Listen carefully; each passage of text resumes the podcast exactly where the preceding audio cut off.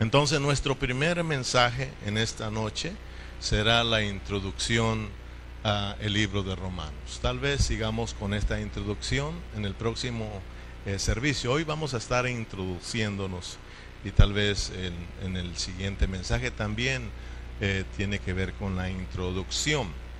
Entonces hoy como introducción a Romanos solamente vamos a sentar las bases. O sea que se da cuenta usted que cuando alguien va a edificar una casa, lo primero que hace que es entonces empezar, la, eh, empezar las bases. Y tal vez cuando estemos eh, introduciéndonos a Romanos no le captemos, ¿verdad? Porque pues son las fases, es el fundamento, pero una vez que nos estemos desarrollando ya le vas a ir hallando figura. ¿Verdad? Le vas a ir entendiendo, le vas a ir captando a, la carta a los romanos o a la, epístola a los romanos, ¿verdad? Te das cuenta que cuando ponen los, los cimientos no, no sabes cómo va a estar la casa. Ahí te das una idea, pero no es como cuando ya está eh, crecida, ya está edificada, entonces ya te das cuenta cómo es esa casa. Pues hoy vamos a poner las bases, los fundamentos porque no podemos aventarnos así sin ningún fundamento, ¿verdad? Sino que hay que poner fundamentos para así desarrollar el libro de Romanos. Entonces, ah, vamos a mirar cinco, como introducción, hoy vamos a mirar cinco puntos muy importantes que nos presenta el libro de Romanos. Entonces, en primer lugar, esta epístola o carta a los romanos se compone de ocho secciones. Romanos tiene ocho secciones. Cuando tú abras Romanos, acuérdate que tiene ocho secciones, ¿verdad? Y te das cuenta que para entender Romanos vamos a tener que estudiar cada una de esas ocho secciones, ¿verdad? Entonces, cada carta tiene una introducción y tiene una conclusión, ¿verdad? Entonces, ocho secciones que son muy importantes. Número uno, tienes que aprendértelos. Ok, número uno, introducción. Número dos, la condenación. Número tres, la justificación. Número cuatro, la santificación. Número cinco, la glorificación. Número seis, la elección. Número siete, la transformación. Y la número ocho, que es la conclusión. Y la conclusión tiene que ver con la edificación del cuerpo de Cristo. Amén. Así que eh, hoy vamos a introducirnos para que te des cuenta que vamos a estudiar un buen ratito acá esta carta a los romanos. O sea, de que eh, más o menos tenemos 85 mensajes eh, sobre esta epístola a los romanos. O sea, tenemos más o menos como 85 horas para estudiar y conocer lo que Dios quiere hablarnos a través de Romanos. Amén. Así de que estamos muy contentos porque esto está muy precioso. 85 horas, 85 mensajes. Hoy es el primer mensaje. Entonces nos van a quedar como 84 todavía, ¿verdad? Pero acuérdense que siempre Dios es bueno y nos da, como decimos, un extra. ¿Verdad? Por el mismo precio, dice Dios, les doy un extra. Así de que, así de como, como, como Dios en su gracia nos ha, ha dado tiempo extra para que nos arrepintamos. Él no ha venido porque Él nos está dando un tiempo extra para que nos, nos arrepintamos. Dice que Él es paciente para con todos nosotros, esperando que todos procedamos al arrepentimiento. Amén. Entonces, este es el primer punto que es importante aquí en Romanos. Romanos tiene ocho secciones, las cuales ya mencioné. En segundo lugar, el escritor de esta carta a los romanos se llama el apóstol Pablo o es el apóstol Pablo. Eh, tal vez tú digas, yo ya lo sabía, hermano, qué bueno que ya lo sabías, pero hay quienes no lo saben, ¿verdad? Pero también te digo esto porque hay algunos predicadores, escucha bien, hay predicadores que solamente por causar molestias hablan y enseñan de que Pablo no fue el escritor, sino que fue otro quien escribió la carta a los romanos. Por eso para que tú te pongas eh, trucha, por ejemplo, y ellos sacan sus versículos, ¿ok? Por ejemplo, vamos a Romanos capítulo 1, versículo 1. ¿Quién escribió esta carta? Pablo, para que tú sepas y nadie te mueva que fue Pablo, porque ahorita te voy a sacar un versículo que ellos dicen que fue otro quien escribió esta carta.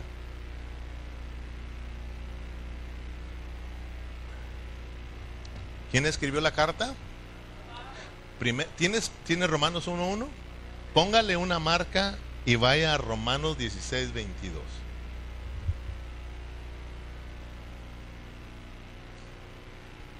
Romanos 16.22, a la parte última de esta epístola.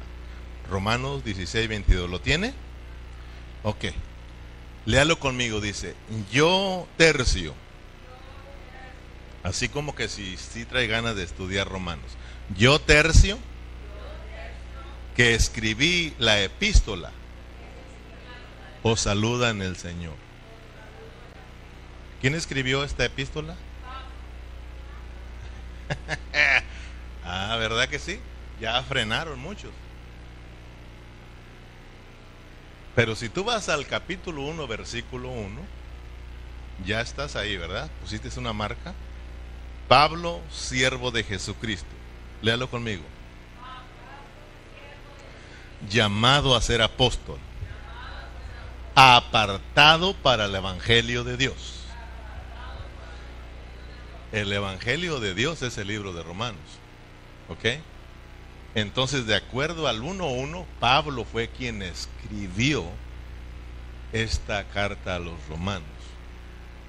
Pero ¿por qué en el 16:22 nos dice que nos dice el mismo tercio, nos dice que él escribió esta epístola? Es, exacto. O sea, esto es sencillo. Por eso tienes que ponerte listo cuando alguien está predicándote y solamente lo hace para causar molestias, para poner en contra, para ponerse en contra y para confundir a los cristianos. ¿Ok?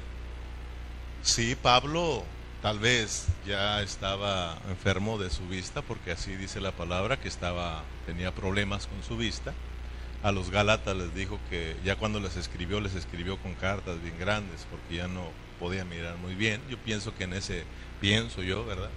Que en ese tiempo tuvo que usar a Tercio, era un buen secretario, era un buen es, escritor, ¿verdad? Que tuvo que usarlo para que él fuera quien escribiera, pero realmente quien le dictó estas palabras fue el apóstol Pablo, porque Pablo fue quien Dios lo escogió para esta predicación del Evangelio de Dios. Fue quien fue a Pablo quien Dios escogió para revelarle este su evangelio para que fuese predicado por medio del apóstol Pablo. ¿Quedamos entendidos? Entonces, eh, para que usted, pues, cuando alguien por ahí le diga o escucha que no fue Pablo, sino que fue Tercio, usted ya sepa por qué él escribió. Amén. Solo Pablo usó las manos, ¿verdad?, de este siervo para que escribiera esta carta. Entonces, eh, no sabemos en sí quién, quién fundó la iglesia en Roma. Realmente estuvimos investigando, ¿verdad? Y aún todavía no sabemos quién fue el que fundó esta iglesia ahí en Roma, pero sí nos damos cuenta de que ya había muchos hermanos. En ese tiempo Roma era un lugar donde la gente iba porque había mucha riqueza y prosperidad, ¿verdad? Y la gente se movía para esos lugares y ya había bastantes cristianos que se reunían ahí en Roma. Pablo, al terminar su tercer viaje misionero, se dio cuenta de cómo andaba la iglesia en los romanos y tuvo que ahora escribirles esta carta a ellos para corregir su deficiencia que ellos tenían. Entonces, hermanos, cada carta que el apóstol Pablo escribió, lo escribió para corregir las deficiencias de cada localidad. En este caso, en Roma había una deficiencia entre los hermanos y Pablo o Dios tuvo que usar a Pablo para corregir esta deficiencia y los hermanos fueran arreglados y, y caminaran realmente en la voluntad de Dios. Amén. Entonces, ¿cuál era el problema o cuál era la deficiencia que había en los romanos? Te das cuenta de que a veces no le llamamos mucha importancia a la introducción y como que si nos hace aburrido, pero es muy importante porque si no, no tenemos un punto de partida. ¿Verdad? Tenemos que conocer y estas son las bases para que tú sepas lo que está sucediendo y por qué Pablo les escribió. Y de ahí, de esa manera nosotros también vamos a aprender porque este Evangelio de Dios también es para nosotros, para los gentiles y para los judíos de este tiempo también. Amén te vas a dar cuenta que Dios también nos va a bendecir a nosotros. Te vas a dar cuenta que esta nueva, nueva de gran gozo, ¿verdad? Esta noticia también de parte de Dios es para nosotros también. Amén. Entonces, eh, ¿cuál era la deficiencia que tenían los romanos o los hermanos ahí en Roma? De acuerdo a lo que has leído en Romanos, ¿cuál era eh, por ejemplo, Corintios tenía muchos, muchas deficiencias. En Corintios había muchos problemas ahí. Pablo les escribió también con el mismo fin, corregirlos. ¿Verdad? Lo mismo Gálatas, a los Efesios. A todos ellos tenían deficiencias, ¿verdad? Y también a la iglesia en Burlington, porque Dios nos quiere corregir, ¿verdad? Entonces, gracias a Dios por su palabra, pero aquí estamos con romanos. ¿Cuál era la deficiencia que tenían los hermanos romanos? ¿Qué cree usted? ¿Cuántos han leído romanos? Sabes que para yo eh, traerte este estudio tuve que comérmelo no una vez, sino dos y tres y cuatro veces romanos y lo he traído por, por, por días aquí, ¿verdad? Este, porque realmente tengo que constituirme de romanos para que tú también seas constituido de romanos, ¿verdad? Y seamos romananciados, o quién sabe cómo se dirá, pero que seamos llenos de romanos, pues. Amén. Entonces, ah, tú has leído Romanos. ¿Cuál era el problema que había en Romanos? Ahí en Roma, con los romanos, con los cristianos, no, no la iglesia católica romana, no, ah, olvídate de ella, ¿eh? sino yo estoy hablando de la iglesia de Cristo, estoy hablando del pueblo cristiano, de los cristianos ahí que estaban en Roma. ¿Cuál era su deficiencia? ¿No conocían la vida del Espíritu? ¿Qué más? Había, había, juzgaban mal, pues, ¿verdad? Pues ahí va. El problema que tenían los romanos es que como, como ahí había judíos y gentiles, había esa división entre ellos. ¿Verdad? Este no podían caminar juntos. Pablo al darse cuenta, y claro que todo está bajo la soberanía de Dios, Dios ya lo tenía ordenado, porque ahorita lo vas a ver cómo Dios ordenó todas las cosas y Romanos está en el lugar correcto que tiene que estar en la Biblia. No está en el lugar incorrecto. Cada libro de la Biblia está en el lugar correcto que Dios quiso. Amén. Entonces, eh, Romanos tenía que estar despuesito del libro de los Hechos y antes de primera y segunda de Corintios. Exactamente Dios lo, lo colocó porque ahí lo necesitaba. Entonces, hermanos, eh, había este problema o había esta deficiencia en los hermanos romanos, que ellos no podían caminar juntos. Y Pablo en el capítulo 9, 10 y 11, eh, cuando les habla de la elección de Dios, les, ahí les enseña que tanto judíos como gentiles fueron elegidos por Dios para que fueran su cuerpo, para que fueran una iglesia.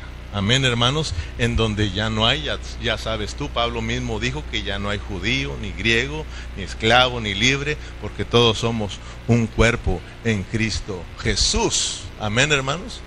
Entonces, eh, eh, Pablo en esos capítulos les, les enseña cómo es que Dios tuvo que, que, que endurecer al pueblo de Israel, a los judíos, para poder salvar a los gentiles. Amén para después de tratar con los gentiles poder salvar a los judíos. Por eso les dice que no tienen que sentirse superior a los judíos, sino que tienen que darle gracias a Dios por los judíos porque de ahí viene nuestra salvación y etcétera. Entonces, Pablo les empieza a corregir a través de Romanos para que ellos aprendan a amarse el uno al otro y aprendan a ser edificados como cuerpo de Cristo.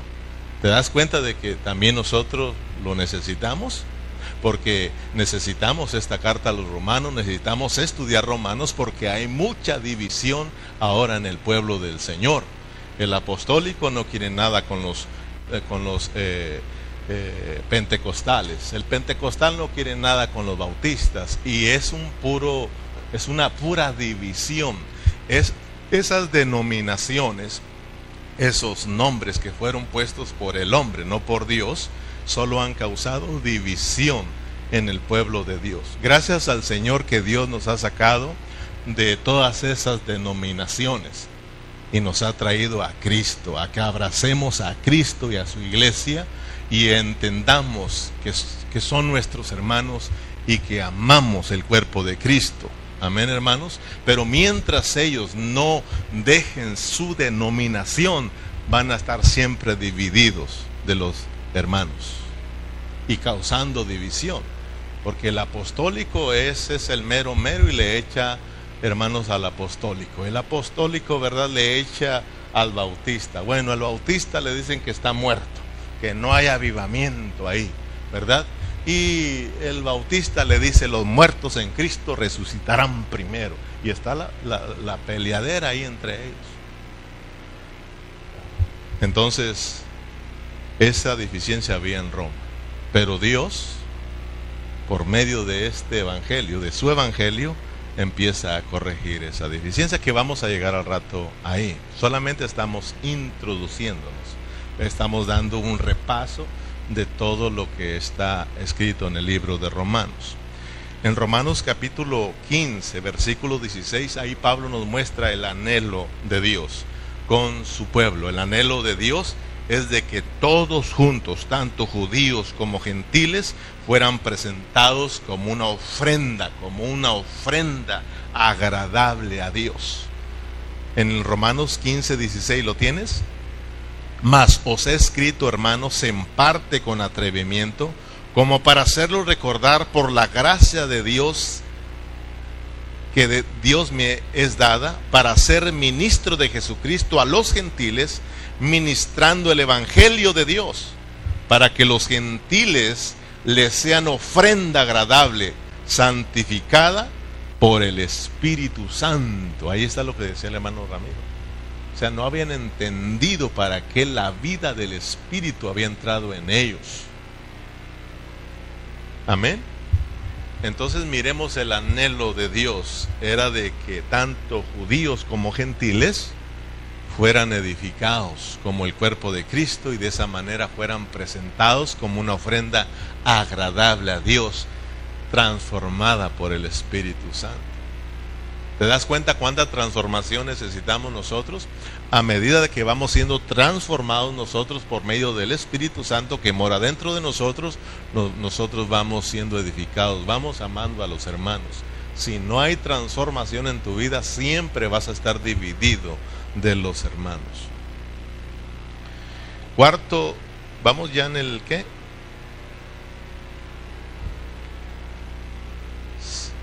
En segundo lugar, dijimos eh, que el escritor es, es Pablo. En tercer lugar, esta carta fue para corregir eh, una deficiencia, ¿verdad?, en la iglesia en Roma. El apóstol Pablo no estaba en Roma, por supuesto, por eso les escribió, porque él estaba eh, en otro lugar. Él estaba, parece que en Corinto, cuando se escribió esta carta a los romanos. Él deseaba ir, pero eh, tenía mucha oposición.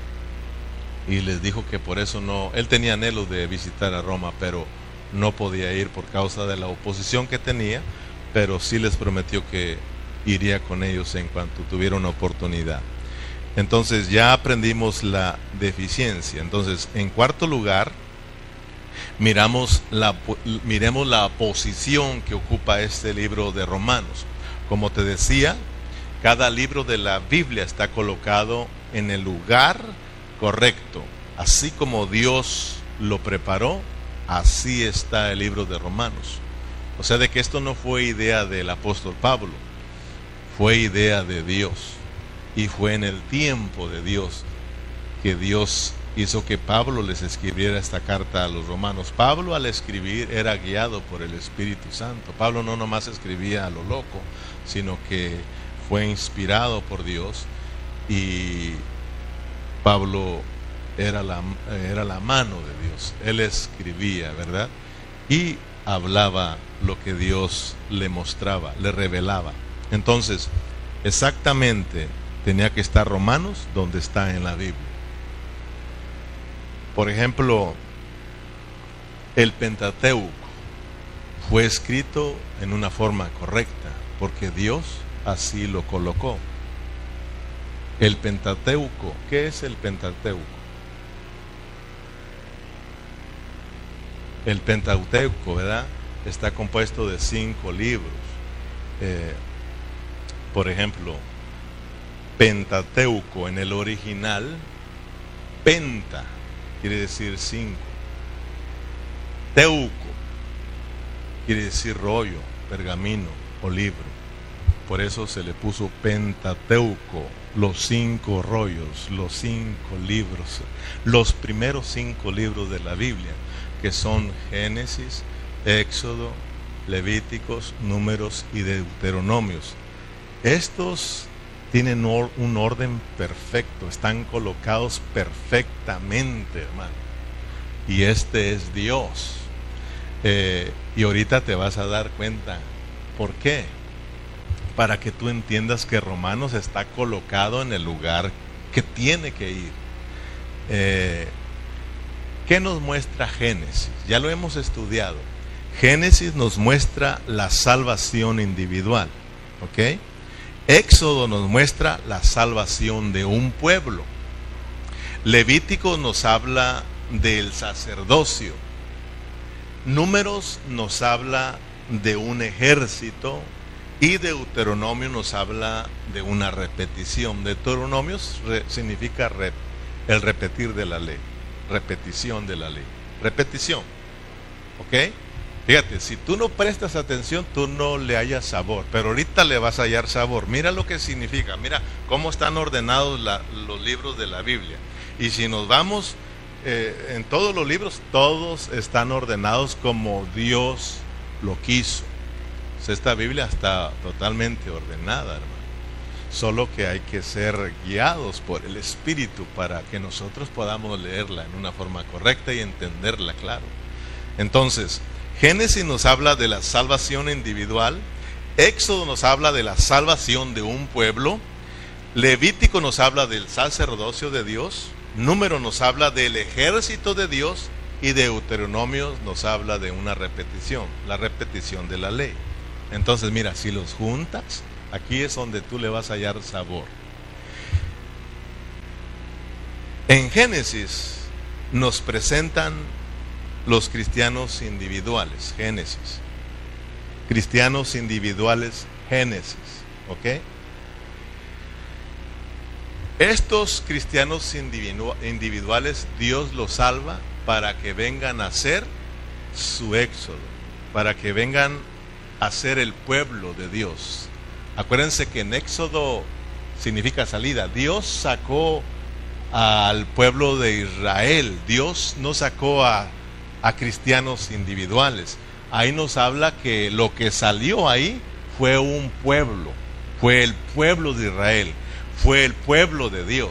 Entonces, mire que los cristianos de Génesis, los cristianos individuales, son para que en Éxodo seamos ya no individuales, sino seamos un cuerpo, seamos un pueblo, seamos una familia, ya no andemos eh, divididos, ya no andemos cada quien por su lado, para que todos aprendamos a caminar juntos. ¿Te das cuenta qué es lo que nos, ha costado?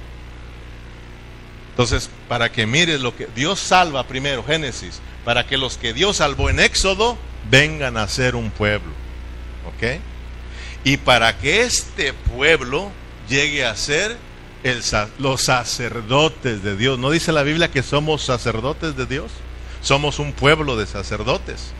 Dios anhelaba un pueblo de, sacerdotes para que nosotros, como sacerdotes, ministremos en la presencia de Dios y ministremos a las personas, los acerquemos a Dios. Eso es lo que hacemos nosotros como sacerdotes al estar aquí. Nosotros ministramos en la presencia de Dios, pero también ministramos a las personas para llevarlas a Dios. El anhelo de Dios era de que todos nosotros seamos los sacerdotes levíticos. Y también para que todos nosotros como sacerdotes lleguemos a ser el ejército de Dios. Números. Lleguemos a ser un ejército de Dios. ¿Para qué el ejército de Dios? Para pelear, para vencer a los enemigos de Dios. Amén. Y luego Deuteronomio para que se vuelva a repetir. Otra vez recuerdes que tú como cristiano eres salvo para que formes parte del pueblo de Dios y para que seas su sacerdote y para que seas un ejército y vuelve a repetirse. Esto es la Torá. El Pentateuco es la Torá. El Pentateuco es, hermano, es la ley de Moisés. Y eso es lo que anhelaba Dios. Si está, a ver que si, si le captas eh, eh, a través de que lo estoy repitiendo, ya le, ya le hayas. Oh, Dios me salvó. Fíjate, Dios me salvó individualmente para que yo ahora sea de la familia de Dios. Aprenda a estar con mis hermanos. No, no importa cómo sean, tengo que aceptarlos. Son mis hermanos. Dios los va a cambiar también a ellos y vamos a aprender a vivir juntos. Porque el testimonio más grande no es cuán gente tengamos aquí, sino cuán, cuánto amor hay en el uno para el otro. Y en esto conocerán todos que son mis discípulos, en que se améis, se amen los unos a los otros. El testimonio más grande es el amor de Cristo en nosotros, hermanos. Que Dios nos ayude a caminar juntos como iglesia. Y como decía Ramiro, de no andar juzgando mal a nuestros hermanos, son nuestros hermanos. Amar a los hermanos. Para que todos los, nosotros como pueblo de Dios lleguemos a ser los sacerdotes de Dios y lleguemos a ser el ejército de Dios. Y esto se tiene que estar repitiendo a nosotros. Pues igualmente el libro de Romanos está colocado en el lugar correcto. Amén. Ya entendiste Génesis, Éxodo, Levíticos y Deuteronomio. Ya entendiste el Pentateuco, está, el Pentateuco está ordenado. Pues también Romanos está ordenado. Y está colocado en el lugar correcto. Por ejemplo, antes de Romanos, ¿qué tenemos? Hechos. Y vamos para atrás. Hechos, el Evangelio de Juan, el Evangelio Lucas, el Evangelio de Marcos y el Evangelio de Mateo. O sea que si nosotros nos recorremos, primeramente tenemos cuatro evangelios. Ahora te vas a dar cuenta que hay un quinto evangelio, ¿ok? Pero que va unido después del libro de los Hechos porque ahí tenía que estar colocado. Entonces, porque este dice que es el evangelio de Dios, ¿sí o no? El evangelio de, de Mateo, el Evangelio Marcos, el Evangelio de Lucas, el Evangelio de Juan y el Evangelio de Dios. No, no de Pablo, el Evangelio de Dios. Amén. Mire, Dios colocó el libro de Romanos porque Dios quería que los romanos entendieran cómo es que tenían que caminar ellos. Pero para eso tenemos que irnos a los evangelios. Y tú me vas a entender porque tú ya los has estudiado con nosotros. Por eso es muy importante, hermano, estar estudiando libro por libro. Porque de esta manera, o un, o, un tema, pero hermano, ¿cómo se le llama? En secuencia, ¿verdad? Para que nosotros podamos entender las cosas. Entonces tú me vas a entender. Por ejemplo, tenemos cuatro evangelios. Y los cuatro evangelios nos presentan a quién? A Cristo. Cada uno de una forma. Por ejemplo, ya estudiamos que Mateo presenta a Cristo como como rey, ¿ok? Ya los demás ya sabes, pero no quiero pasar mucho tiempo aquí porque tenemos que avanzar porque el tiempo se me va. En los evangelios aprendimos que viene la semilla y que la semilla del reino fue sembrada. ¿Te acuerdas que estudiamos eso? Que en los evangelios se sembró la semilla. En el libro de los hechos brota, florece la semilla. Oye, ¿no estudiaron ustedes el reino? Pues, pues repítalo conmigo para que usted entienda. Por eso le digo, métase, porque si no vas a pasar romanos de noche otra vez. Y solo perdiste tu tiempo aquí. ¿Ok? Y se trata de aprovechar. Eso es lo que dice la palabra. Aprovechemos el tiempo. ¿Ok? Entonces, en el Evangelio, en los Evangelios, la semilla fue sembrada. En los hechos, brota, brota la semilla. ¿Verdad? y en las epístolas crece, ¿verdad? Crece y madura y está llena de fruto y al llegar a Apocalipsis viene la cosecha. ¿Te das cuenta? Si nosotros estamos estudiando se nos hace fácil entender las cosas. Entonces mira bien, en los evangelios, Mateo, Marco, Lucas y Juan, se nos presenta la vida de Cristo y cada uno de los cuatro evangelios termina hablándonos de la muerte y de la resurrección de nuestro Señor Jesucristo. El mismo Cristo dijo que si Él como grano no caía en tierra y moría, fíjate bien, iba a quedar solo. Pero si moría, iba a traer mucho fruto. Por eso los evangelios nos hablan de Cristo, nos presentan a Cristo cada quien de una forma para que lo conozcamos completamente, pero cada uno de ellos nos dicen, terminan hablando de que Cristo tenía que morir y resucitar, porque nos querían mostrar de la vida de Dios y del poder de Dios. En San Juan 12:24 lo dijo, de cierto, de cierto digo, San Juan 12:24, que si el grano de trigo no cae en tierra y muere, queda solo, pero si muere, lleva mucho fruto. Ustedes saben que está hablando Cristo de que tenía que morir y resucitar para qué? Para producir muchos hijos gloriosos. Mira el propósito de la vida y del poder que había en el Señor Jesucristo. Claro, el poder de la resurrección era para producir muchos hijos, era para la edificación de la iglesia. Ese fue el propósito de la muerte de Cristo, porque muchas de las veces nosotros somos muy egoístas y empezamos, es que Cristo murió para salvarme y perdonarme y claro, gloria a Dios, pero tienes que entender que tu salvación, que mi salvación es con una meta. ¿Cuál es la meta? La edificación, la edificación de la iglesia, que lleguemos a ser edificados el uno para el otro. Ese es el anhelo de Dios. No solamente salvarnos, sino de que seamos edificados, porque de esta manera juntos vamos a exhibir la vida de Dios y juntos vamos a derrotar al diablo, no individuales, sino juntos como iglesia, como lo estamos aquí en esta tarde, juntos adorando al Señor, que la gente sepa y escucha que aquí adoramos al Señor, hermanos, y que también no solamente la gente afuera, sino que el mismo diablo sepa que aquí venimos a adorar a Dios, venimos a adorar al Señor. Amén.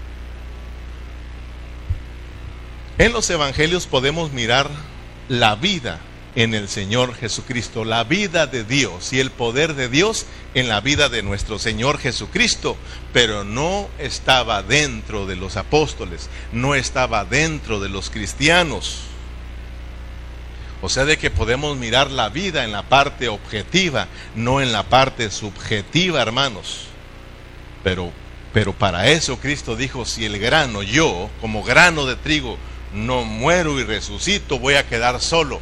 Pero si muero y resucito, voy a llevar mucho fruto. La vida y el poder van a fluir dentro de mis, de, de, mis hijos, de los hijos de Dios, para que se cumpla el propósito de Dios. Aleluya, hermano.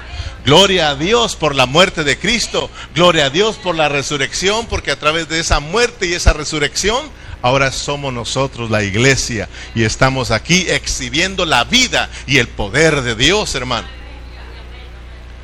Mira Juan 20, 21, mira el propósito de la muerte de Cristo, San Juan 20, 21. Entonces Jesús les dijo otra vez, pasa a vosotros como me envió el Padre, así también os envío. Y habiendo dicho esto, sopló y les dijo, recibid el Espíritu Santo.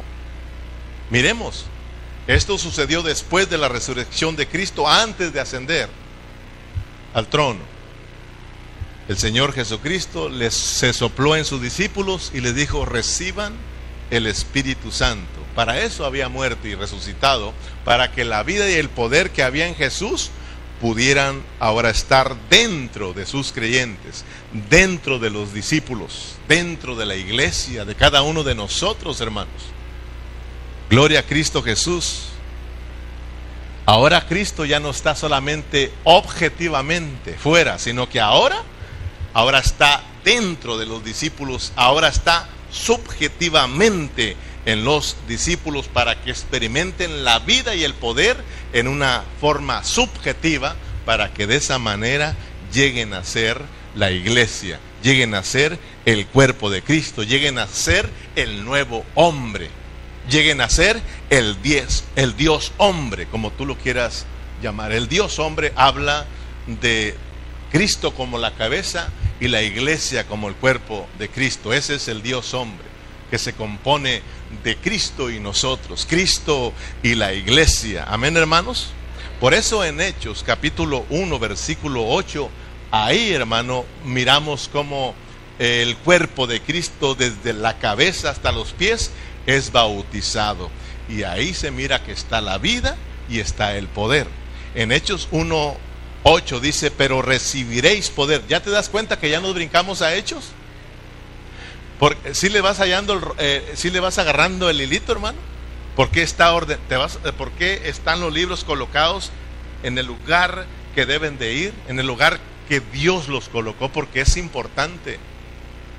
Ya estás mirando los evangelios, allá tenemos a un Cristo objetivamente fuera de nosotros, pero Él venía con la intención de morir y resucitar para meterse dentro de nosotros y que la vida y el poder ahora estén también subjetivamente dentro de nosotros. Pero esa vida y ese poder, te vas a dar cuenta que no es para que seamos los, los cristianos gigantes, sino para que seamos quienes edifican la iglesia, para que seamos una iglesia edificada, para que seamos el cuerpo de Cristo, hermano.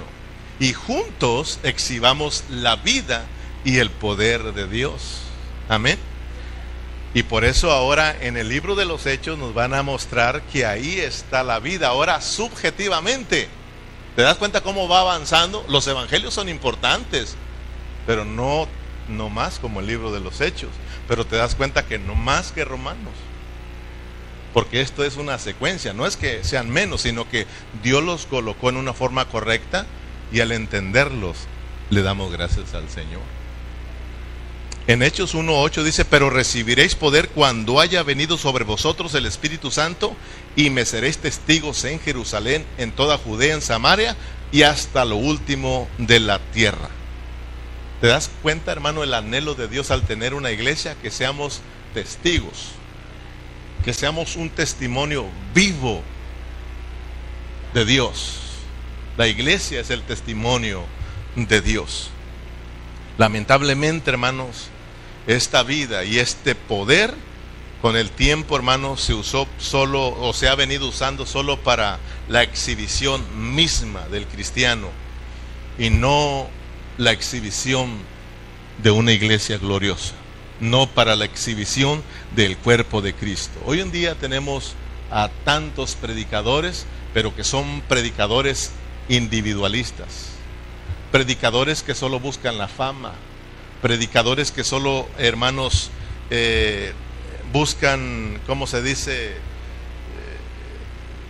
hacerse uno con la gente, congraciarse con la gente, quedar bien con la gente para que la gente los admire, los aplauda y los busque. El apóstol Pablo no anhelaba eso, dijo yo no, yo no vine para ser admirado. Ay, dice de mí, cuando hablen bien de mí. Aquí, hermano, hay que tener, hay que preocuparnos qué dice Dios de nosotros, no qué dicen los hermanos. Pablo no dijo, no vino para congraciarse con la gente, para quedar bien con la gente. Pablo vino predicando el evangelio y lo vino predicando desde su espíritu, era Dios mismo en él, con miras a edificar. Pero hoy en día, como te decía, lamentablemente hoy hay muchos predicadores, hermano, eh, aventando a la gente, echando fuera demonios, sanando a la gente y haciéndose ricos con el dinero de la gente. Y un montón de cristianos aplaudiéndolos y anhelando más de estos predicadores. ¿Ustedes quieren que yo les traiga un un becerro, un predicador así, hermano? ¿Te das cuenta que un montón de becerros que se han hecho ellos y ahí está la gente adorando los becerros de oro, hermano. Pero no haciendo la voluntad. Acuérdate que en Mateo 7 muchos le dirán al Señor, Señor, en tu nombre profetizamos, en tu nombre echamos fuera demonios, en tu nombre hicimos muchos milagros. Y dice Dios, y yo les diré, ¿y vos quién sois? ¿Quiénes son? No los conozco no los conozco. Apartados de mí, hacedores de maldad. Esto es serio, hermano.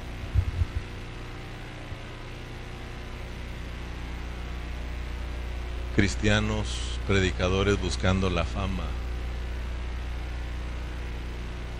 Lo más triste es cobrando, cobrando para que Dios te dé tu sanidad.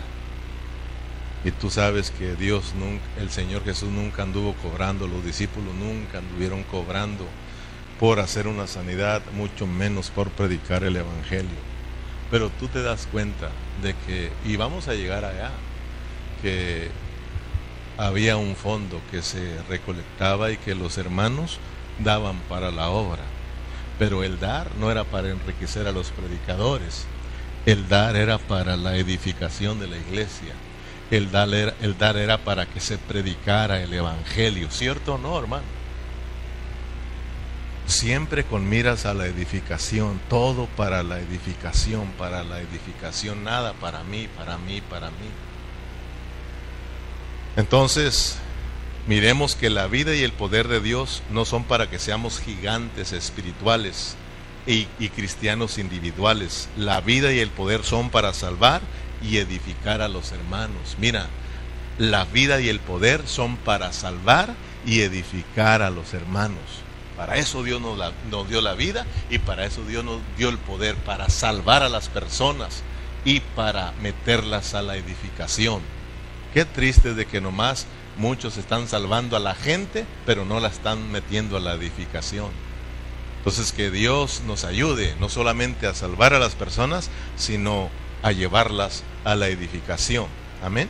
En Romanos 1.16 dice la palabra del Señor, porque no me avergüenzo del Evangelio, porque es poder de Dios para salvación, es poder de Dios para salvación a todo aquel que cree, al judío primero y también al griego, dígase gentil.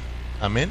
Entonces, en quinto y último lugar, Romanos es el Evangelio de Dios. Romanos es el Evangelio de Dios. Ahora ya descubriste que hay cinco Evangelios, ¿verdad? Mateo, Marcos, Lucas, Juan y Romanos. Qué bendición, ¿no? En Romanos 1.1 dice Pablo, siervo de Jesucristo, llamado a ser apóstol, apartado para el Evangelio de Dios, que él había prometido antes por sus profetas en las santas escrituras. Si tú lees con entendimiento, te das cuenta que Pablo está diciendo que él fue apartado para este Evangelio, no de él, sino de Dios. Y si te das cuenta, este Evangelio en el versículo 2 dice que ya había sido profetizado porque ya había sido escrito desde la eternidad pasada por Dios. Solo que en el tiempo llamó a Pablo, escogió a Pablo para que llevara el Evangelio de Dios a los romanos. ¿Te das cuenta, hermano? Qué precioso. Ahí dice, hermano, que él había prometido antes por sus profetas en las santas escrituras acerca de su hijo. Mira, mira esta, esta profecía de este evangelio. Mira en lo que consiste este evangelio. El evangelio es que la buena nueva, nueva de gran gozo, una nueva, una, una noticia muy buena para nosotros que nos debe de traer qué? Gozo, gran gozo, gran alegría, hermanos. Acerca, versículo 3, de su Hijo, nuestro Señor Jesucristo, que era del linaje de David, según la carne, que fue declarado Hijo de Dios con poder, según el Espíritu de Santidad, por la resurrección de entre los muertos, y por quienes recibimos la gracia y el apostolado, para la obediencia y la fe en todas las naciones por amor de su nombre, entre los cuales estáis también vosotros llamados a ser de Jesucristo. A todos los que estáis en Roma, amados de Dios, llamados a ser santos. Gracia y paz a vosotros de Dios, nuestro Padre y del Señor Jesucristo. Amén, hermanos. Ya estaba profetizado, porque Dios ya lo había escrito desde antes, desde la eternidad pasada. Dios ya tenía un evangelio para los romanos, para nosotros. Amén. Mire, ya te diste cuenta de qué consiste el evangelio. El evangelio es Cristo mismo. Él mismo dijo en otras, el mismo Jesucristo, él mismo dijo que él era el evangelio, que él era la buena noticia, que él era lo que Dios tenía preparado para el hombre, para la salvación del hombre. Amén. Por eso en Génesis comienzan hablándonos de la simiente prometida. ¿Te acuerdas? Que vendría a través de Abraham para salvación a todos nosotros, hermanos. Esa era lo que Dios tenía. Pero quiero que miremos que cuando ya llega a Romanos, Dios colocó a Romanos para enseñarles que ahora los romanos tenían que caminar como el cuerpo de Cristo evangelios, a Cristo objetivamente, hechos, a Cristo subjetivamente, romanos, para que sean el pueblo de Dios, para que sean un solo cuerpo, para que sean el Dios hombre. ¿Lo, ¿Lo, entiendes, hermano? Solo estamos poniendo las bases para que te des cuenta lo importante que es romano. Si esto se está poniendo bueno. Amén. Esto se está poniendo bueno. No sé si estás emocionado, nomás yo, hermano. Para terminar, Romano nos enfoca en tres cosas muy importantes. Llévatelas bien en tu corazón. Romanos nos muestra la redención de Dios, la santificación de Dios y la edificación de Dios. La meta del libro de Romanos es que todos nosotros los que hemos sido salvos lleguemos a ser edificados como cuerpo de Cristo. Esa es la meta de Romanos. Entonces te das cuenta, lo que yo quería que tú aprendieras es de que el lugar que tiene el libro de Romanos es en un lugar correcto. Vuelvo a repetirlo, los, los evangelios al Cristo objetivo, Cristo fuera de las personas. En hechos ya no lo muestran así, en hechos te lo muestran dentro de ti, la vida y el poder dentro de ti, dentro de nosotros. ¿Para qué es esa vida? En Romanos, la meta de Romanos es de que todos los cristianos que hemos sido salvos, por eso decía, Romanos, el enfoque es redención, ya somos redimidos, tenemos la vida de Dios, somos nacidos de nuevos, pero también los nacidos de nuevo, los cristianos, tenemos que empezar a santificarnos, santificarnos para Dios, apartarnos para Dios, como ahorita lo estamos haciendo.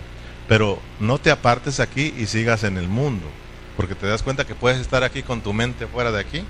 No, es, es que tú te apartes de las cosas de afuera y te apartes para Dios para Dios. Dios es santo, en Él está la santidad. ¿Quieres ser más santo? ¿Quieres ser más apartado para Dios? Entonces, acércate a Dios. Busca a Dios. Como cristianos, siempre tenemos que darle un tiempo a Dios. Eso, hermano, te va a llevar a la edificación. Te va a llevar a que seas edificado. Amén. Esa es la meta de Romanos, que seamos edificados. Y ahí vamos a llegar. Amén. Así de que por hoy vamos a detenernos ahí y vamos a continuar eh, con esta hermosa introducción el próximo domingo. El domingo te voy a hablar de que Romanos, eh, perdón, el miércoles ya estoy, ¿verdad? El miércoles vamos a estar mirando un tema muy importante para que no te lo pierdas. Siempre Dios cuando habla en su palabra nos habla de un romance, un romance entre la novia de Cristo y el novio que es Cristo. Amén. Es un romance. Siempre que tú abres la Biblia y lees un libro, acuérdate que hay un romance ahí. Entonces cuando hablemos, a, estudiamos Romanos, te vas a dar cuenta que Dios quiere tener un romance con su novia, con su iglesia. Amén. Y esto se va poniendo más bonito. Ponte de pie, vamos a orar.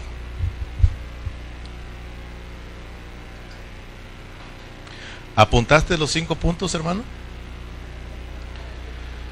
Primeramente, ¿qué, qué nos muestra Romanos?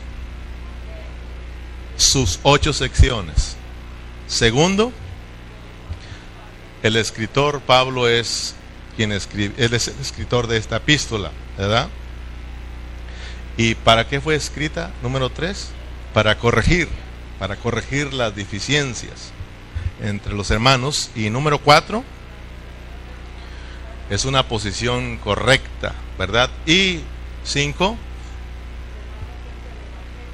es el Evangelio de Dios y su meta es la edificación de su iglesia. Padre Celestial, muchas gracias por tu palabra. Gracias porque, Señor, nos has introducido a este Evangelio en una forma preciosa, Señor.